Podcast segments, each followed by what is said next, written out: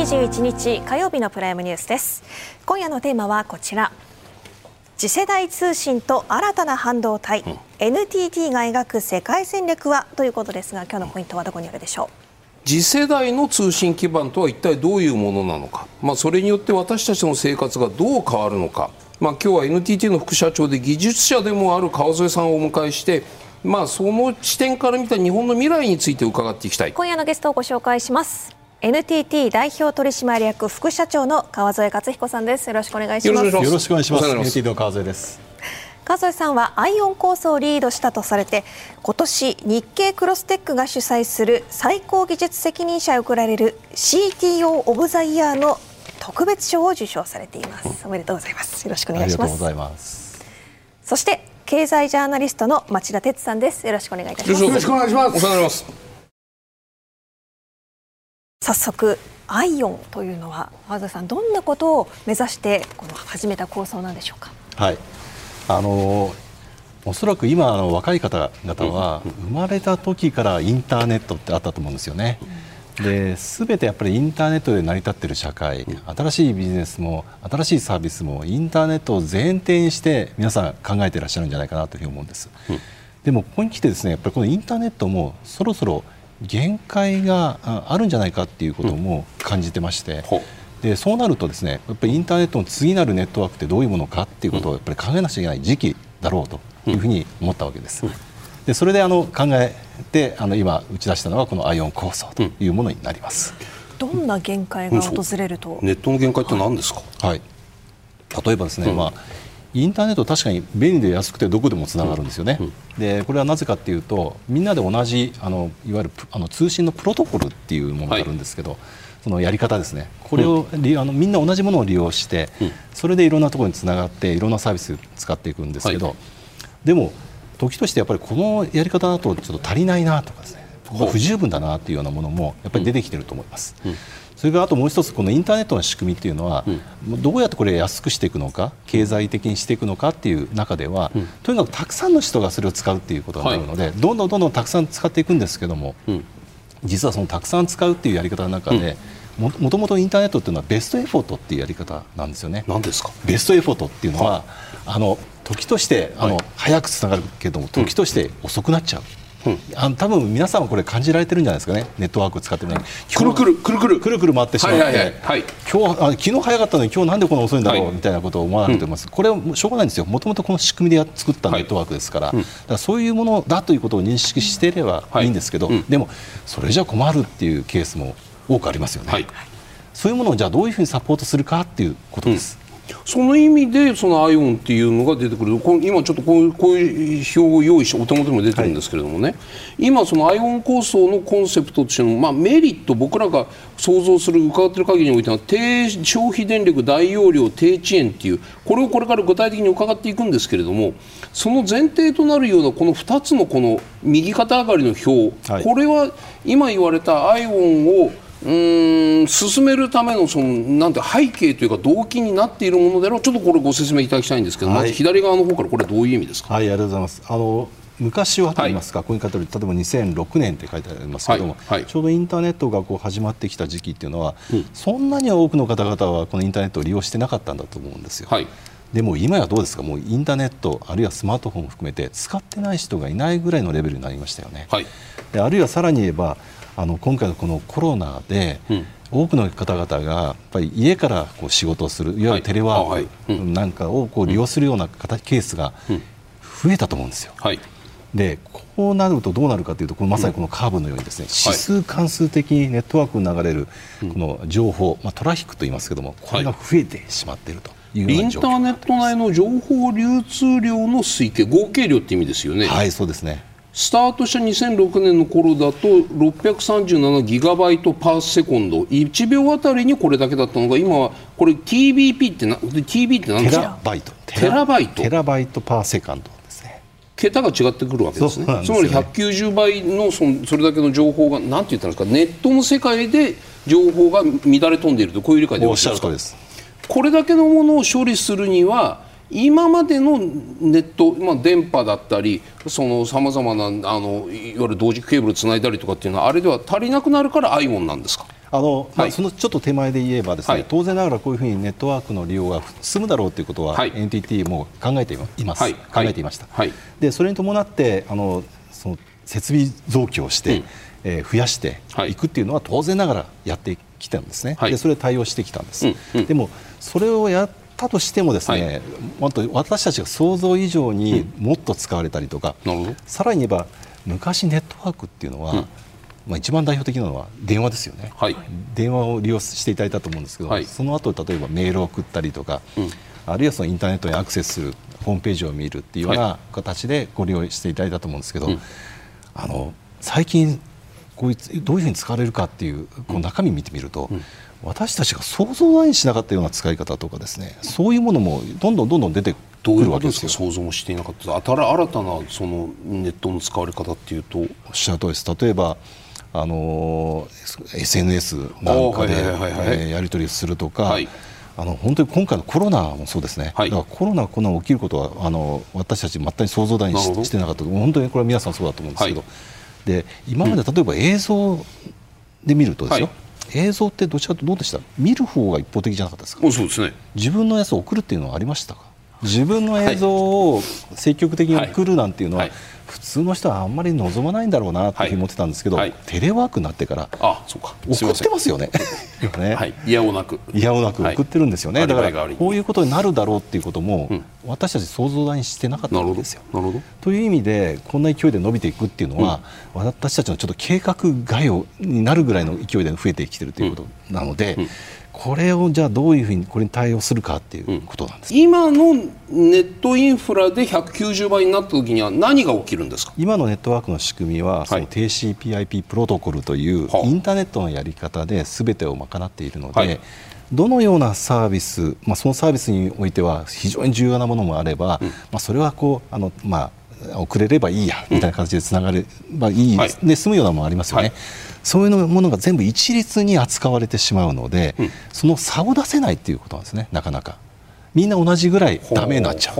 みんな同じぐらいうまく通ってるはいその間でこれはあの、えー優先的に流してこれはちょっと後でもいいやっていうのは、うん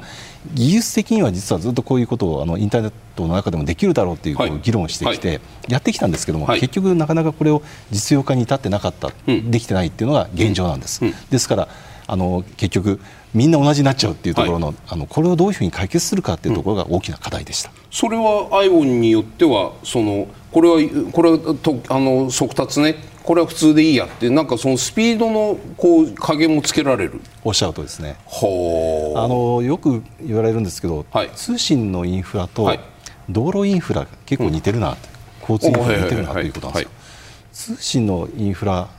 の今状況っていうのは、ど道路のインフラでいうと、うん。一般道路だと思っていただけていいと思うんですね、はい。一般道路には例えば交差点があって、うん。そこには信号機があってで例えば朝夕はものすごい渋滞して、昼間は空いてるみたいな状況が起きると。でこれとインターネットはかなり近いんですよね。ででも道路のインフラにおいて、うん。この一般道路に加えて、うん。新たに加わったものがありますよね。あ高速道路の話ね。おっしゃる通りです。なるほどね。高速道路。で ION は高速道路なんですか？まあ分かりやすく言うとそういうことです。あのどうしてもこの時間内にあそこに行きたい、はい。さらに言えば遠くにやっぱり短時間でたどり着きたいと言った時に、どうやって行くか、うんでこの一般道路をずっとたどっていくっていうのはなかなか難しくないですか？うん。なのでそれをバイパスするような形で、えーあるいは別のルートで行ける、この交通道路交通道路に、あのかなり近いような通信の仕組みを作っていけば、今言ったようなことも解決できるんじゃないかなっていうふうに。ちょっとだけ寄り道。高速道路ってあの有料ですよ、はい。ION ってやっぱり今のネットよりも高くなるんですか？通信料が。あのよくこれ聞かれるんですけども。すいません、あのですね、はい。えっ、と昔そのインターネットが始まった頃もですね、結構これ高いねとか、はいうん。やっぱりこれなかなかちょっと普通の人は使えなくてみんな使えないねっていうふうに言われてきたんですよはい。はい。ね。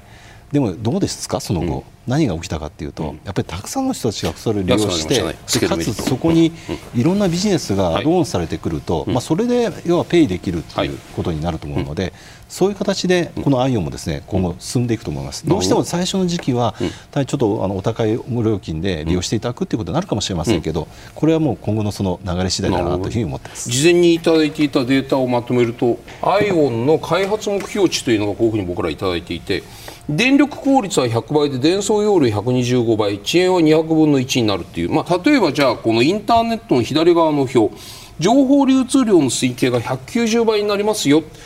これでちゃんとネットのインフラ対応できますか、その早い、遅い、くるくるがずっと連発するしますかという懸念に対しては、伝送容量が125倍になるということによって、190倍に増える伝送情報量を、容容量が125倍になることによって、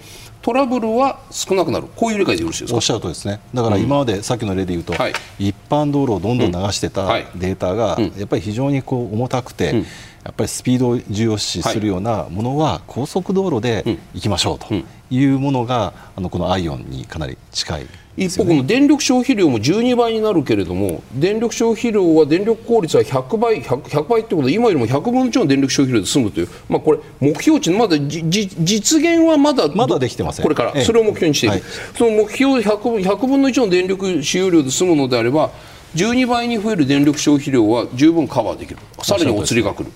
そうですね。ただ、はい。ここでやっぱりあ皆さんあの、えーご存知だと思いますけども、はい。単にこう電気を減らせばいいわけではなくて、はい。今まさにカーボンニュートラルの社会を目指すということではい。はい。はいこれをだからいわゆるグリーンエネルギーを使っていかなきゃいけないということになりますよね。だからこうなると、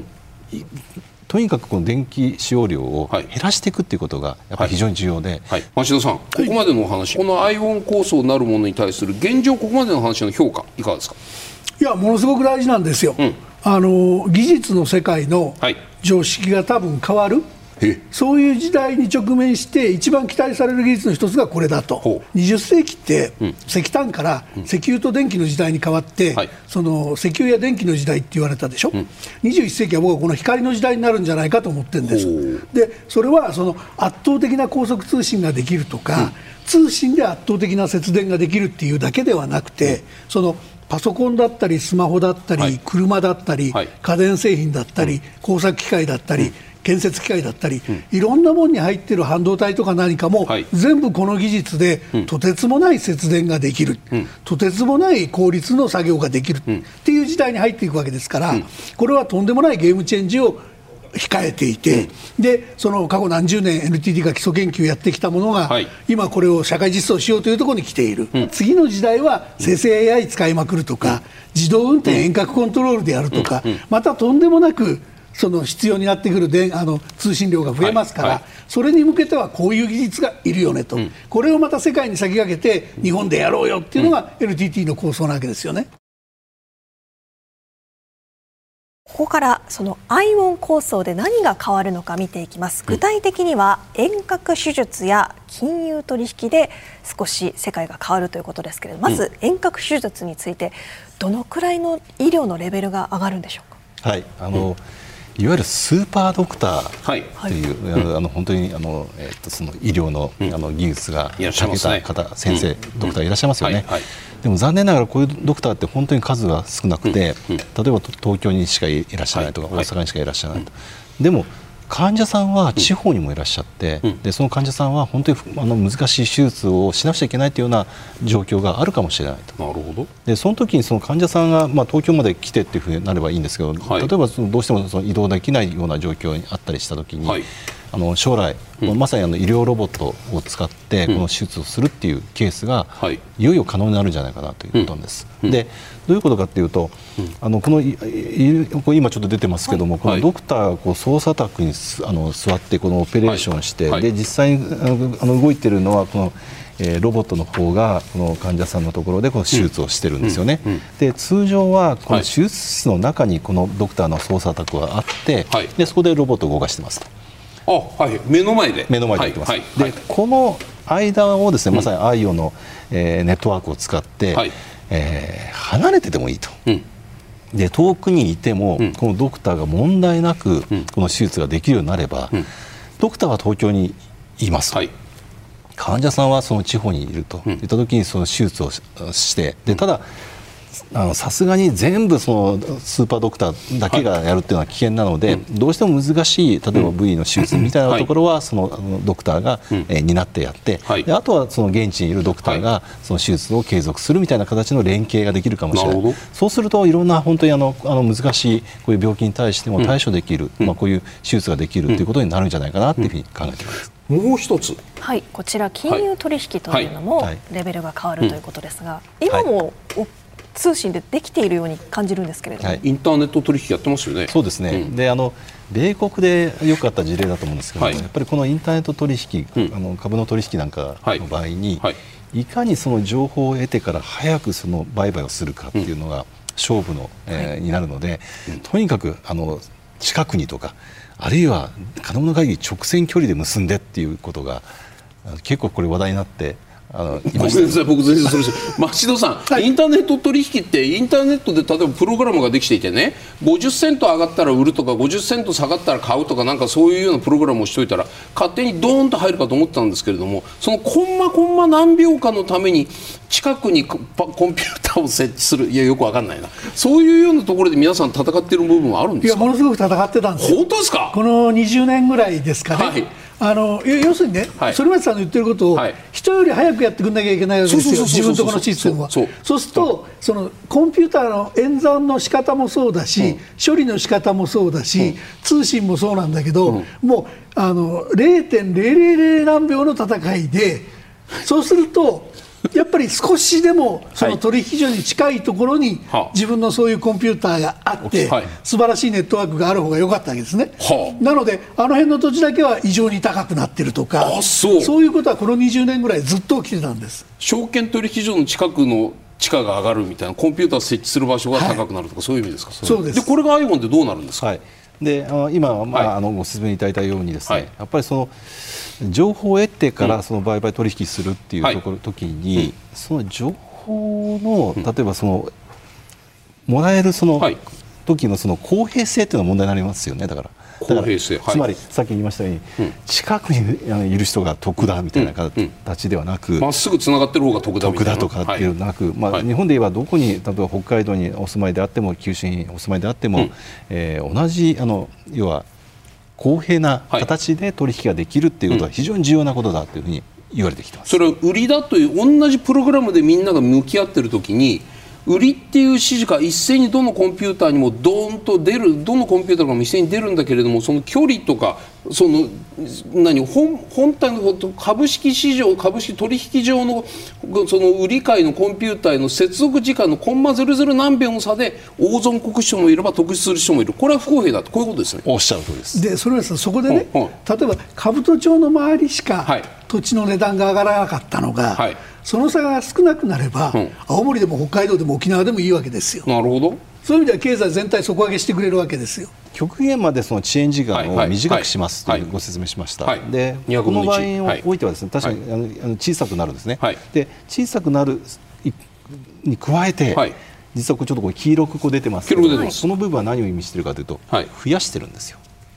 スピ遅ードが延時間をあえて。遅らせるってこと？遅らせるということです。でこれは今マイクロセカンドオーダーマイクロ秒オーダーで実は増やす量もコントロールできる仕組みが IO の中には入ってます。早くごめんなさい。は遅延がなくなるというのが売りだったんですけど遅延させるんですか、あえて。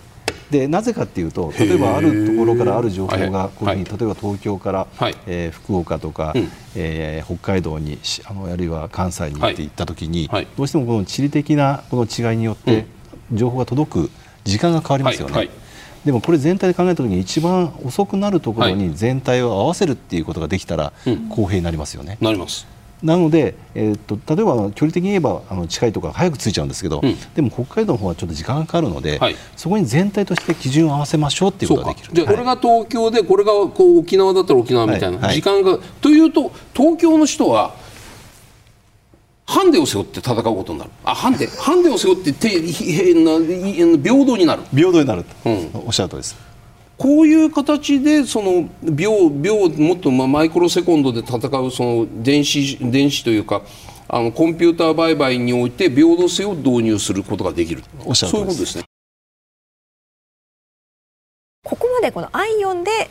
可能になる、まあ、未来について伺ってきたんですが、技術的なところもお話を伺っていこうと思います、うん、こちら光通信のイメージ図をご用意しました、こう左下側が光の配線でこれから新しくなるもの。で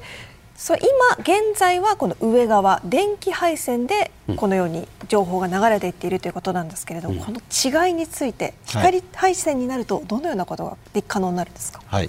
あのまずですね、やっぱりこの光通信というものはどういうものかということをちょっとその,、あの背景も含めてお話ししたいと思うんですけども、実は日本というのは世界の中でいうと、一番この光ファイバーが張り巡らされていて、それが普及している国なん。ですよね。でこれはなぜこうなったかというと、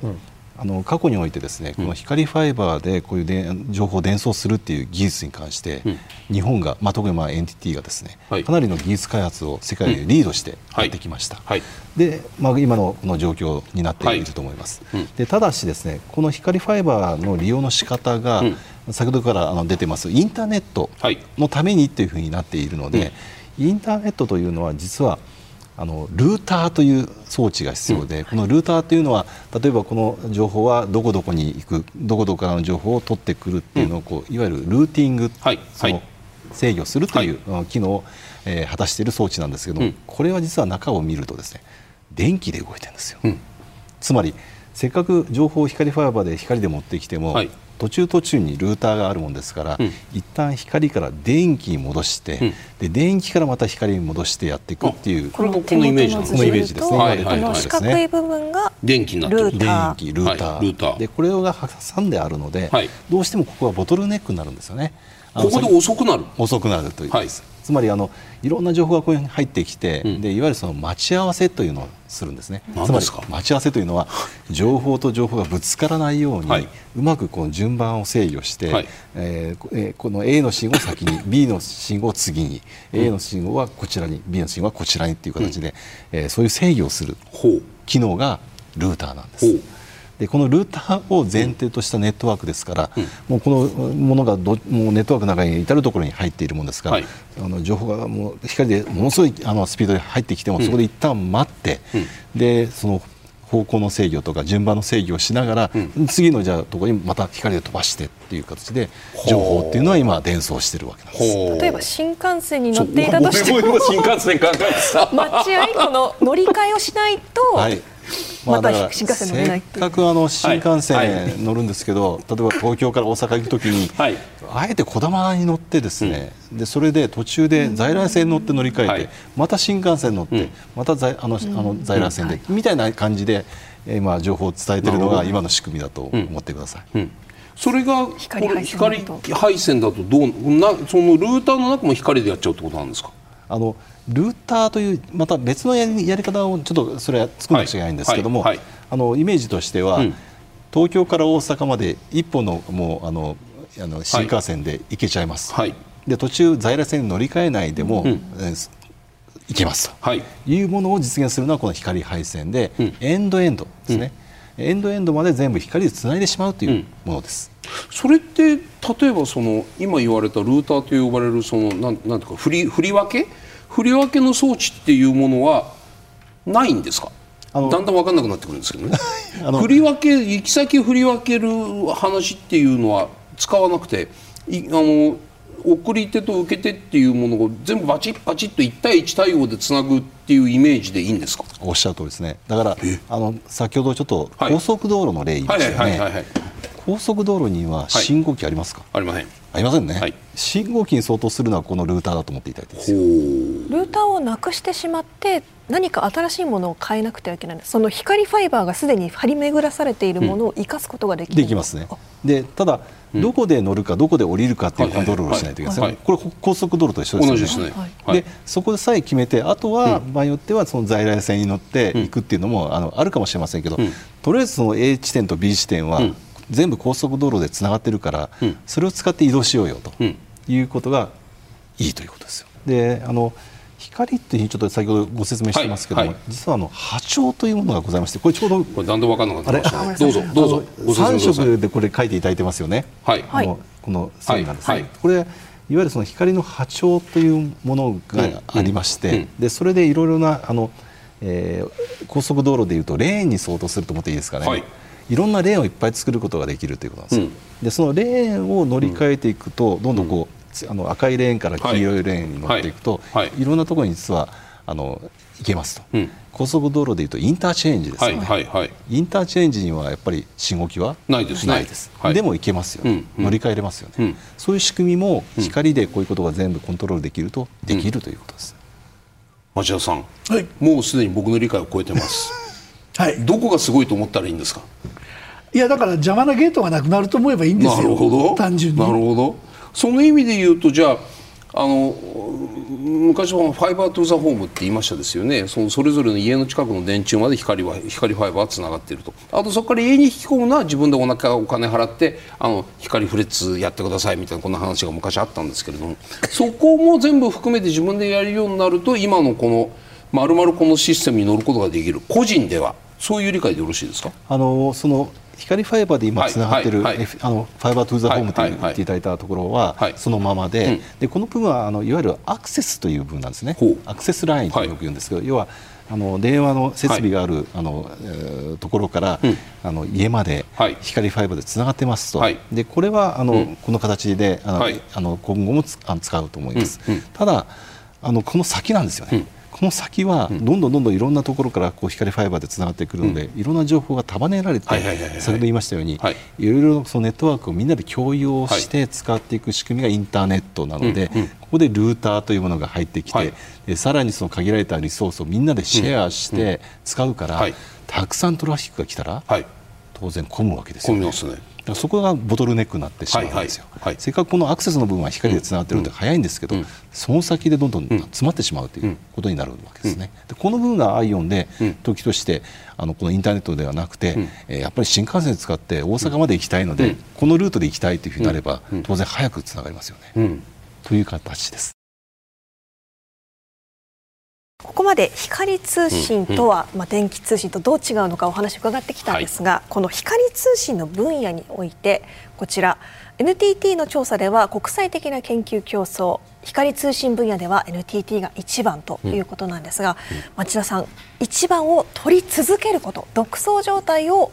保つことできると思いますか？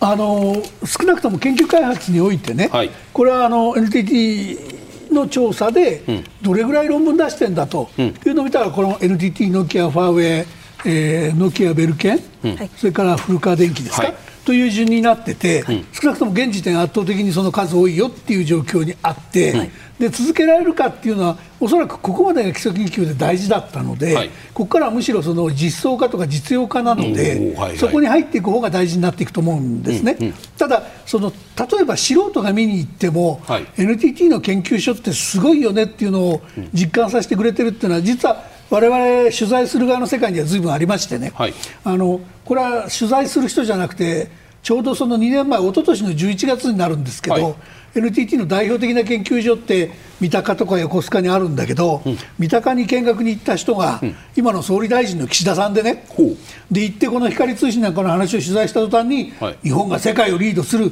大きなきっかけになるんじゃないかと強い可能性感じたって言ってる総理になるんですよ。前ですかそれ。いやなった直後じゃないですかね。な直後ぐらいですか、はいあそれデジタル田園都市構想のき基本がきっかけにもなったんですけどなるほど。なのでね、この分野に突っ込まなきゃいかんと、はい。はい総理が感じるぐらいのものは、うんうん。そ例えばその研究所行って見せてもらえば、はい。うん。ガンガン出てくるわけですよね、で論文の数で見てもこういうことだと、いうん。でここまでの競争はかなり勝ったと、問題はここから実用化するところというところに入っていくんだと思います。川添さんそのいわゆる研究部門における論文数で1位であることそれが今度実装して社会にこうはめていくところにおける実用化っていうのはやっぱりやる側からしたらそこに大きなステップジャンプがそこにあるのかスムースにいけるものなのかこれは僕は分からないんですよ。全くイメージがつかめない。理論理論の研究のレベルが高ければ実装もスムースにいけるのかそこにはまた別の企業としてのジャンプがあるのかここはどうなんですか、はい、非常に重要なところでして、はあの素晴らしい技術ができたとしても、はい。うんこれをビジネスにしていくって時には、大きなリスクテイクが必要なんですよね。なるほど。で本当にこれで儲かるのか 売れるのか、はい。普及するのかということだと思います。で今回この光の技術というのは確かに素晴らしい技術なんだけど、うん。本当にこれあの普及するの？っていうようなところで見ていくと、それは本当にあの分からないっていうふうに普通はなっちゃうと思うんですよ。え今もそうなんですか？いやまだちょっっと ちょっとお聞きください。悪いじゃんで普通はそういうふうになっちゃうと思うんですよ。はいはいで我々が考えたのは、はだとしたら、うん我々自身が研究だけではなくて、ん開発まで行ってさらに実用化をしてほう製品まで作るってところまでやらなくちゃいけないっていうふうに NTT は判断したんです。でこれであの実は、ね、NTT エレクトロニクスっていう会社を作ってですね、はいはい。でこの会社はちょっと NTT の本業であるあの通信のサービスではなくて、はい。うん。まさにデバイスを作って、うん。それを販売するっていうファンクションを NTT 自身が持ったということです、ね、デバイスって半導体を作るんですか？はいそうですじゃあちょっと半導体の話いきましょうか、そはいそつまり通信ん？NTT って通信会社でいいんですか？電話会社とはもう言いませんよね、はい。でも日本電信の輪ですよね、はい。ん何会社って言ったらいいんですか？いやあの NTT と言っていただきます。まあでもこれまでとは全く異なはい。る半導体、これが光半導体の研究開発を行っているということですけれども、光半導体になると今までの半導体と何が変わるんですか？はい、あのご承知の通り半導体といえばはい。電気、うん。電子の処理処理なんですよね。でそれに基づいてこれまであのムーアの法則と呼ばれているこの半導体の中にいっぱい回路を詰め込める、はい。でこれが18ヶ月で倍増していくっていうぐらいの進展で、はイノベーションが起きていくっていういわゆる法則的なものがあの提唱されてそれに従って確かにこれまで発展してきたわけなんです。はい。でもこれはあくまでもやっぱり電気の世界の流れだったんですね。うん。でも一方あの光というのは、はい電気と比べると非常に高いポテンシャルを持ってるんですよ。うん。どういうポテンシャルかって簡単に、はい。あのはい。ご説明すると、うん。あの電気の場合例えば A 地点から B 地点から先ほどもちょっと議論になってた情報を伝送するときに、うん。はい。この距離が伸びれば伸びるほど必要なエネルギーが増えちゃうんです。うん。あるいは、スピードを増していく、はい。速度を増していくと、うん。それに従って必要なエネルギーがものすごく増えるんですよ。摩擦みたいなイメージですか、はい。はい。しかしですね、はい。光の場合は、うん距離が伸びても、ん。あるいはそのスピードが増しても、うん。ほとんど必要なエネルギーはあんまり変わらないんですよ。なるほど。したがって非常に高いポテンシャルを持っているのがうん。光なんですね。うん。でこれまでその光は先ほどからご紹介しているその光ファイバーの中ではい。利用するっていうことにとどまっていましたが、実は NTT この光の研究1960年代ぐらいから開始したんですが、うん。この光を使って情報を伝送するっていうことに加えてもう一つの研究分野を最初から作ってたんです、うん。それは何かっていうと、うん。光で情報処理するっていうことなんですまさに分かりやすく言うと、うん。ネットワークではなくてどちらかというとコンピューターの中に近いんですね、コンピューターの中にも光の技術を入れていったら、はい。この電気と光を比べたときに光はものすごい高いポテンシャルを持っているので、うん例えば電力あの効率とか、あるいは処理の能力なんかを含めてものすごい高い性能のコンピューターができるだろうという思いで、はい。長年研究開発をしてきたんです。で、そうしたところですね。なかなかこれ あの確かに理論的には、はい。理屈的には非常に素晴らしい世界になるとうん。いうことなんですけど、なかなか、えー苦戦してまして、はい。うまくいかなかったんですね、うん。ただこういうものが起きるだろう必要だろうっていうことは、うん。実は世界の多くの研究機関が取り組んできていました、うん。うん例えば有名なインテルなんかはい。もそうです、うん。こういうところは長年ですねこの分野をあの突き詰めてきていて、でこれはあの代表的な名前で言うとですね、ん。シリコンフォトニクスっていう技術ですね、はい。シリコンの中にうん。光を閉じ込めるっていう技術なんですよ、うん。ちょっと分かりやすくと、うんでそれをすることによって、まあ、これまで電気で培ってきたそのデバイスをいかに安く量産化するかっていう技術はそのまま使えることになるので、うん。まあ、扱うのは電気ではなく光なんですけど同じような形で作ることができるということで、うん。これができたらうん非常に素晴らしい世界になるだろうということで、世界の多くの研究機関がこれにトライしてきました。はいでなかなかうまくいかなかったというお話しましたが、うん。ついにこの可能性が見えたのがうん。2019年の4月です。はい。はい。でこの時にですね実は NTT がうん。世界で初めて光のトランジスタというものを論文をですね「ネイチャー・はいフォトニクス」というはい。雑誌に、はい。えー発表したんです、うん。でこれを見た多くのせ研究機関がですね、やっぱりついに光で情報を処理する時代に突入できるかもしれないというふうに思い、うんまあ、後ほどご説明しますけど、はい。アイオン。でこのこれ、はい。みんなで力を合わせてやっていこうというアイオングローバルフォーラムというものを作ろうじゃないかという動きになったということです。はい。はい、アイオングローバルフォーラムっていうのがはい、これ、こちら、はい。アジアやアメリカ、欧州などを含む137の組織や団体が参画していまして、うん。ボードメンバーには NTT はもちろんなんですが、うん。インテル、アメリカのインテルも入っているということなんですけれども、これはこの国々、アメリカ、フランス、スウェーデン、フィンランドも入っていますが、この国々でどのようなことをしていくんでしょうか？はいあのこのボードメンバー今見ていただいているこの企業なんですけども、はい、実はこのグローバルフォーラムを作ろうっていうふうに最初に発起人として立ち上がったのが、はい、NTT とインテルさんとソニーさん、うん、この3社でした。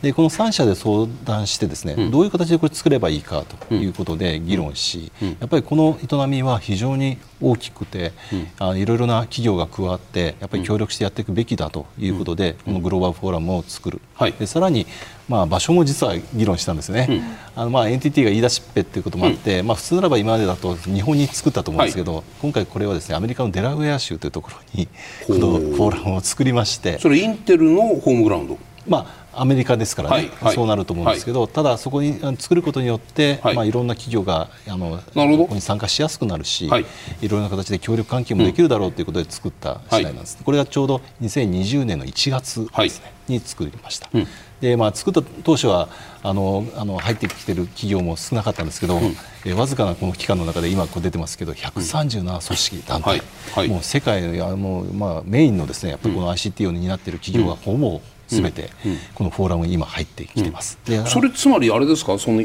光ファイバーを使った通信ないしはその行き着く先における光を使った半導体みたいなものも含めて光による通信基盤というものにまあ興味がある。ないしは企業としてそこで勝負をしたいと思っている人たちがこれ会社がこれだけ集まっているこういう理解ですか？ですね。だから、はい、まあ、先ほど言いましたように、まあ、これまではもう電気というものをベースにすべてを作ってきた営みでしたけど、うん、やっぱり光って非常にポテンシャルあるよねっていうのはみんな分かってたわけなんですよ、それは技術としてですよ。今、半導体っていうと、まあ、サムスンだったり TSMC だったりそういうところが今まあまあ、世界のマーケットの大きなシェアを占めているときにそうした企業がサムスンや TSMC がこのボードメンバーに入っていないということは今ある、まあ、電気式の半導体と光を使った半導体というものには全く違う技術的なベースがあってお互い相入れない。ないしは、まあ、もっと意地悪な言い方すると NTT さんにしてみたら世界を取るためには今チャンピオンであるサムソンとか TSMC をいないところで自分たちのその技術の城を作りたいと思ったのかどうか。この辺ちょっと えぐい話はどうですか、はい、ちょっと結構難しいご質問です企業戦略の話です、えー、そうですね。あのおっしゃる通り、はい、今のその世界の、まあ、いわゆるそのシェアを取っている企業たちは、はい。まあ、彼らは本当に大きなリスクを背負って巨大なシステム LSI を作って例えばそのあの適用先としては例えば 5G の基色とか、スマートフォンの中のチップとか、そういうものを作ってきたんだと思います。したがってまあ彼らは多額な投資をしてこれを築いてきて今実績を上げている、まあ、それに対してこの光でっていうのは確かにおっしゃる通り違うアプローチで違う世界を目指そうということなので。まあ、これに対してどうこれをあのあの捉えるかっていうのは企業によって違うんだと思います。あの可能な限り今あのの消費者たちは、はい、この状態が継続することが企業としては一番いい状態ですよね。商社ね、ええ、勝ってる人つまり TSMC とかサムスンは今の電気式の半導体で世の中進んでいけばいい、ええ、まあ守る守りに入ってるって言っていいですか？おっしゃるとりです、ね、なるほど。今携帯電話って 5G でしょ、はい、で 3G とか 4G っていう時代は、うん、日本が圧倒的に強くて、うん日本初の国際標準ができてもおかしくなかったんです、なるほど。で早い段階でこういうものができますよっていう技術の基準になるものを全部ほとんど NTT やなんかが提示したんだけど、うん、これほとんど命がけで潰されてきたんですよね。欧米メーカーに。いや欧米メーカーが命がけで潰しに来た。日本に取られちゃうから、はい、なるほど、はい、そこは日本は当時ライバルだったわけですよ、ところが、はいそのその経験から NTT が考えたのは、うん、そこで後になって文句言って、うん、ちょこっとだけ変えてうちの標準だと、うん、NTT の標準じゃないよということを言わさないために、リードしてる段階からおいでおいでってやっちゃって仲間にしちゃったっていうのがこれは僕の解釈ですよ。NTT はそういうえげつない言い方はしませんよ。だけど現実を見てれば 現実を見てればそうやってお仲間を作ったっていうのはこれ、はい。はい、でじゃあ TSMC やサムソンが入ってないって問題にされるんだけど、インテルは入ってるわけですよ、でインテルはそこで通信側の側で蓄積した技術も融合する可能性に理解ができてたわけ、で TSMC っていう会社は、これは最初から誰かが設計したものを作るところですから、その研究に入ってきてないのも不思議はないわけですよ、で問題はサムソンで,、でそこは僕は正直言って分からないんだけど、半導体の国際協力は今、実はもう80年代と全く逆で、日米がものすごくついてるんですね。でサムソンは製品のかなりの部分を中国に売ってるから、はいはい。アメリカはサムソン信用してないんですよ。実はですねこれ、はい。今出てるのはボードメンバーだけなんですよ、でこの他にここに出てる137社はい。いまして、当然、はい。サムソンもいます、はいただボードメンバーに慣れてないというだけなんですよ。それは入れてないんですか？入ってこなかったんいですか？や入ってます。ただボードメンバーはこれ選挙ではい選ぶもあのですから、ボードメンバー選挙で選ぶんですか、はい。早いもん勝ちとかじゃなくて？じゃなくてですね。でそれを選挙で選んで,、はい。なでき今あの当選しているのがこの企業たちなので、はい。はい。もしかしたらサムソンも虎視眈々とボードメンバーの席を狙ってるのかもしれないです。それはでもこうななたたもうなんかこうたグローバルフォーラムはねどういうフォーラムですかっていう質問になっちゃうんですよ、これ、技術を共有する会なのか、それとも例えばそのマーケットノウハウだけを共有するのか、共通のその販売ルートをシェアしましょうということなのか、技術技術もシェアする。要するに共通のその技術的なインフラき基本インフラみたいなものを NTT さん持っているものを公開してじゃあこれでやりましょうっていうそういうフォーラムなんですか？これは大きなやっぱりゲームチェンジ、あるいは世界を変える営みなので、はいこのアイオンという技術を使うと、まず何ができるのかということを分かりやすくそのユースケースを提示していくということが重要ださっきの医療とかはい。株とかそうも,、ええ。もっとハイレベルの説明だと思うんですけどね。そうですね、そういうはあのまさに今日のこの番組の通りはいの流れだと思うんですよ、でそういうものをやっぱりちゃんとみんなで議論して明確にしていくべきということで、このグローバルフォーラムで、はい。あのこれまで進めてきたあ中身はですね、そのユースケースをみんなであの作っていこうというところから始めましたやっ。ぱりまあ、仲間作ってるわけですよね。仲間作ってるわけです、うんで問題は僕がもうゲスのガングリで伺いたいのは技術のブラックボックスは開けてるんですか閉じてるんですかここですある程度は開けてます。なるほど。ある程度は開けてます。はい。当然ながらそれが、はい。はい。あの実証されないと、こんなえー夢物語な世界ってできるわけないっていうことになりますから、そうですよねそれがちゃんとできるっていう、あの確証はお互いにします。ただし例えばそれをどうやってこれ量産化しますかとか、製造しますかっていうような角度のある、まあ、それははい。最終的には競争の源泉になると思うんですけども、はいはい。もちろんそうですこの部分は決して各社そんなのは表に出そうとは思わないんだと。思いますほうそうするとそのコア技術のところっていうのはそれぞれボードメンバーと言いながらいや例えばその光技術光通信の技術に関してはアメリカのインテルさんっていうのも NTT に勝るとも劣らないレベルで投資もガンガンしているという話が伺っているというそういうのも前提としたときにね。このボードメンバーの NTT とインテルというのが今後のここ当面の光通信技術における二大巨頭だとした場合にボードメンバーのこの2社はどういう関係なんですか？はい、あのありがとうございます。大変これ難しい、はいところなんですね。はい。あのご指摘の通り、例えばインテルという会社は、あの昔はというかあの以前は、その TSMC を今でもまあ使ってますけど、そうですねかなりの形でこう水平分業的にしてきたのに対して、はい。ここに来てちょっと彼ら変わってきたというふうに思うのは、はい。かなりの部分こう垂直統合で全てインテルでできるようにしようという流れに企業としてなってると思うんです、なるほど。で確かにこの戦略非常に重要だと思いますし、まあ、その TSMC にだけこうあの頼ってしまったりするっていうのも、多くの企業はかなりこれは危険だというふうに思ってるんだと思います。なるほど。でこの中でやっぱり目指すと今回の光の技術についても、はい。自社で可能な限り全部完結して作り上げていくっていうのは当然考えてるところだと思うんですよね。ほう。でただしですね、ただし、それが本当にできるかっていう話、はい。はい。それが技術的にもそうですし、本当にこれインテルだけで作っていくのが一番得策なのか、それとも、まあ、NTT みたいなところが、はい。かなりの部分そのベーシックな部分を作りながらそれを多くの人たちに利用してもらって、はい。展開していく方が、まずはリスクどのぐらいのリスクがあるかということをあの担うといったときに、はい。当然ながら各企業その限界ありますから、はい。えーそれを考えた上でこのやり方がいいというふうに、えーなるということもあると思います。町田さんあのね、どういう製品作るかみたいなところでねどういう提携の仕方をするかみたいなことが、もう必ずいっぱいつきまとってくるんで、その通りになるとは言いませんけど、このグローバルフォーマフォーラムメンバー137、今はい。ボードメンバー、ボードメンバー、これだけいる中で、はい。一番最初のコアメンバーは、NTT が提唱して、インテルとソニーの3社なんですよ。その意味では相当いろんな突っ込んだ話は、この中のいろんなメンバーの他に比べてももっと突っ込んだ話はしている可能性はあるんじゃないかなと僕は勝手に思ってます。町田さんねそのコア技術を持っている日本の企業が世界を取れるかどうかみたいな話を、まあ、今日メイン多分そこなんですけどもなった時に例えばトヨタのハイブリッド技術とかねそのブベータカムじゃなベータじゃなくて VHS ビデオのシステムこれはパナまあまあまあ山陽とか東芝とかでみんなで作ってやってこれはグローバルにバッと広がったっていうその技術を持ってそれを世界にこう回あの広げてまあ例えば VTR の VHS の技術だったらばアメリカだけあ日本だけじゃなくて例えば RCA とかドイツのメーカーにもいろんなところにも技術を広げて作ってもらってそれでグローバル取っていったわけじゃないですか。そういう戦略を NTT は取っているのか、ないしはブラックボックスでインテルとの向き合いの中でお互いにこうじゃんけんでこうやって出さない同士でこうやってやっていて。でごめんなさいね。そういうこういう例えになっちゃうんです。でそれで同士優劣をどっかで決着をインテルと決着をつけようとしているのか。どういう戦略だと思いますか？あのね、はい、あの今日のお話の流れの中では、はいはい大きくその通信市場が大きくなって、はい、新しい技術がいるからこれが出てきたっていう流れのお話を、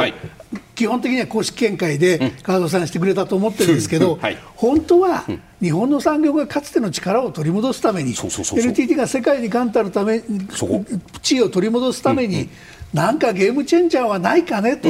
いうことを真剣に考えて、それで今の会長の澤田さんが社長になるときにね、川添さんと相談して、なんならそれができるかねということが、実は企業サイドにはあったはずなんですよね。ほう。あのそういう夢が入ってるんですなるほど、はいはい、よくですね、はい、このあよの話をこうするときに、はい、あの私はよく説明ご説明するんですけども、はい、i モードの話をします。うん、でこちらでしょうか。はい。はい、i モードの鉄を踏まない。はい、これがあちこちでお話になってるってこれこれードの鉄を踏むっていうのはこれは苦い思い出なんですか？そうですね。はい。明らかにこれ苦い思い出ございまして。はい。1999年に、うん、あのえっと、この i モードというサービスが始まって、はい、それで2002年の頃に、うん、まあ、これ日本で非常にうまくいったので、うん、まあ、グローバル展開しようとい。うふうにしました、はい、でその後何が起きたかというと、なかなかこれがブレイクせずに、ちょうど2007年の頃だと思いますけど、はい、iPhone が登場し、i モードというものよりも iPhone の方がやっぱりこの世の中にあの受け入れられたんですよね。でそれで i モードはその後、まあ、なくなってしまったと。iPhone を初めてご覧になった時ショック受けました？いや最初はあのその ショックというほどではなかったですね、うんはい、あの確かにああいうインターフェースはあるだろうっていうようなことは、もう昔から言われてたし、まあ、それが本当に役立つものになるのかっていうのは、うん、あの当時はよく分かんなかったです。はい、いいですか、はい、この i モードっていうのは、うん、その NTT が、そのサイトとかアプリまで含めて素晴らしいなと、うん、お客さんのためになるなっていうものを全部審査して、うん、それで出てきたものが i モードサイトと言われたりね、はい、それが通ってないものは勝手サイトと言われたりしたんですけど。ありましたね。だけど携帯電話を通じてやるインターネットそのものだったわけです初期の。いやところが iPhone を含めたスマホが出てきて、うん、もっと簡単にインターネットのオープンな世界が出てきて、うん。i モードに頼る必要ないよね。もっと広い世界あるよねっていうのに切り替わっちゃったんです、うん、あの一番お伝えしたかったことはですね、はい。はい、それをまだ言ってご説明したいんですけどその i モードの、まあ、うん、まあ、失敗あの、はい、この、えー、二の鉄を踏まないというか、ということのあの、あのその真髄なんですけども、要はですね、まあ、今あの松田さんおっしゃったように、あまりにも i モードは完成形だったんですよ。全てがそこにもう出来上がっていてその後いろんな人がこう加わっていくということに関してもあのちょっとハードルが高いような仕組みだったんですよね。でそれを、はい、まあ、日本のその戦略的なものとして世界に打って出たわけです。はい。はい、でそれが受け入れなかったとそそその時 NTT の皆さんは i モードっていうのも完全に出来上がってるものだから、各国無条件に受け入れるだろうと思って売り出した。したと。おっしゃる通りだし、その時 NTT が組んだのは、はい、世界の冠たる通信事業者なんですよ。でそういうところにお友達あの買収して傘下に収めるような野心はないよっていうんで、はい、マイナーレベルの15%とか20%の出資してあげるから、はい、仲良くしようのうちの技術使ってねっていうやり方だったわけですよ。ところがそれはねインテルとかにして AT&T と組んだんだ。まあ、AT&T は入ってたかどうか知らないですけど、そういうイメージです通信事業者と組んだんだ、メーカーじゃなくて。ところが、これ見ていただけば、インテルもエリクソンも、ノキアもマイクロソフトもそれじゃ面白くないわけですよ、インターネットにすれば、これから何でも新しい商売作れたわけですよ、だから今回、そういうのも取り込んじゃえなんですよ。つまりですね、つまりですね、完成形じゃないんですよ、アイオンは、未完成なんですね。意図的に止めてるんですか？おっしゃるとりです。つまりもう完全に出来上がった形で作ってしまったら、はい、まあ、i モードと同じようなことになるので、うん、私たち考えたのはやっぱりそれぞれの企業が果たすべきことがはい。それぞれあって、それが積み重ねて大きなものができるようにしていくっていう、まあ、いわゆる新しいその役割分担ですよね。あなるほど。でこういう形にしていくといろんな広がりが生まれてくるし、はい。あの決してこれだけはなんかあの排除されるってことはなくて、まあ、場合によってはこれを使う場合によってはこれを使わないってこともあるかもしれませんけど、そういう形になるだろうと、これがまさにここに出てるその i モードとは違うアプローチでいくということであります。それは何ですか？その、うん非常にベーシックなその技術のうんこれはブラックボックスが公開するのは僕は知りませんけれどもベーシックな技術の部分っていうのは共有化してその国や地域や文化によって上に乗っけるものはどうぞご自由にっていうこういうビジネス展開をされるんですか？あのそのベースになるのがこのグローバルフォーラムなんですか？はい、あのですね、あのはい。もうちょっとあのそれをあの細かくご説明すると、はいはい。例えば今日ご紹介しているその光のトランジスタとかはい。光の技術なんですね、これはその中の例えば一つです。でも例えばこのアイオンというのが出来上がってくると、まあそれにとどまらずもっともっといろんなものをやっぱり作っていかなきゃいけないんですよ。あの発明していかなきゃいけないんですよ、例えばそのプロトコルが変わりますっていう話をしました、あるいはそれに応じてコンピューターの中の OS も変わらなくちゃいけないかもしれません。となるとこの OS じゃあ誰が作るんですかっていう領域が出ますよね、で i モードの時は全部うちが作りました。でした、でも今回の場合はそれを OS を担う企業がこの中から出てくるのかもしれません、まあこのメンバー見れば大体あのお分かりになると思いますけど、あのアイオンこの光の技術と言いましたけど例えばソフトウェアに主軸を置いてる企業もありますよね。そうですね。でこういう企業たちは何を狙ってるかっていうと、はい。この IO によって大きくこのプラットフォームが変わる。その中で言えばいろいろなそのソフトウェアも変わる、はい。OS も変わる、うんアプリケーションも変わる、はい。だとしたらそこの部分を自分の事業領域として作っていけばいいというふうになるのでそれの方々と、まあ、に NTT が手掛ける、まあ、光の技術みたいなものが組み合わせていくと、すべてやっとここで完成形が生まれるということになるので、こういう形の新しいちょっとあの分業体制といいますか、役割分担を決めていく考それをえていくということです。それのその形を作るためには光通信の先ほどのその光新幹線高速道路の例えで聞いてたその通信の部分と受け手となるそのルーターなんかに使われるであろう半導体もね光半導体も今光半導体の大きさって完成品でどのくらいの大きさなんですか？あの今できているのですがはい。ですね、ちょうどあのあのワンコインサイズぐらい、ワンコインサイズはい、ええあの小さなこのこれ。もうあのもう少しあのあこれですね。このはい。一番左側のあるんですね、はい。このコインがちょっとはい出てますけど、あこの中で光から電気、電気から光の変換ができちゃってるんですよ。えー昔はこの光を導入した頃はですね、はい。大きなこのあのこういう装置がですね、はい。冷蔵庫のような蛾が立つっていうぐらいのレベルのものだったんですけど、は今やこのワンコインサイズのデバイスでこの変換ができるようになりました。でただこれにとどまらず我々今目指しているのは、これをどんどんどんどんこのコンピューターの中にまで突っ込んでいこうと思ってましてはいまずこの2025年の段階ではこのいわゆる基板ボードですね、ここまで光を連れてきます、でその後電気の処理をするこうチップがあるという、うん。はい。でさらにその先はこの LSI と LSI をつなぐようなところも光でつないでしまうという話、で最終的にはチップの中も光入れちゃうということ。このなんかなナノとか言われるこの中も光で全部信号をやり取りするようになるんですか、おっしゃるとりです。それを目指そうというそこまでやそこまでの技術を確立してそれは要するにまあ特許を取るんだかなんだか知りませんけれどもそれを NTT のないしは日本のそのなんて言ったらいいんですか？切り札として取った上でさあグローバルフォーラムの皆さんこのこのベースの上に好きなものを作ってくださいというふうにこういうふうに渡すものかと僕は思ってるんですけどその理解でいいですか？おっしゃるとりですね。そうするとインテルも同じことを狙ってるわけじゃないですか。そこの勝負はどうなるんですか？はい。もうまさにこれは技術力の勝負だと思います。ほう。どちらが一番え要はあの性能もそうですし、はい。サイズもそうですし、はい。価格もそうです、うんこれを、まあ、世界の中で競争力のあるものを作り出すことができるかっていうところの勝負になってます。今夜は日本のデジタル産業復活の鍵というテーマでご提言をいただきます、では川添さんお願いします。はい、えーこれです、ん。新たな経済安全保障です。あの今ちょっと NTT いろんな形でこう注目されはいはい。ておりますけれども、うんうんあの本当に重要だと思いますのは今日もずっとお話をさせていただいてますけども、やっぱり日本のその競争力国際競争力をいかに強化していくことだと思うんですよね。で世界の中で最もこの優れたサービスを日本のあの皆様にはい。提供していくっていう使命が私たちにはあるというふうに考えています。でその上でじゃあどうするかということなんですけども、やっぱり今日あのご紹介したように日本としてやっぱり日本でしかできない新しい価値ってどういうものなのかっていうことを世界に示して、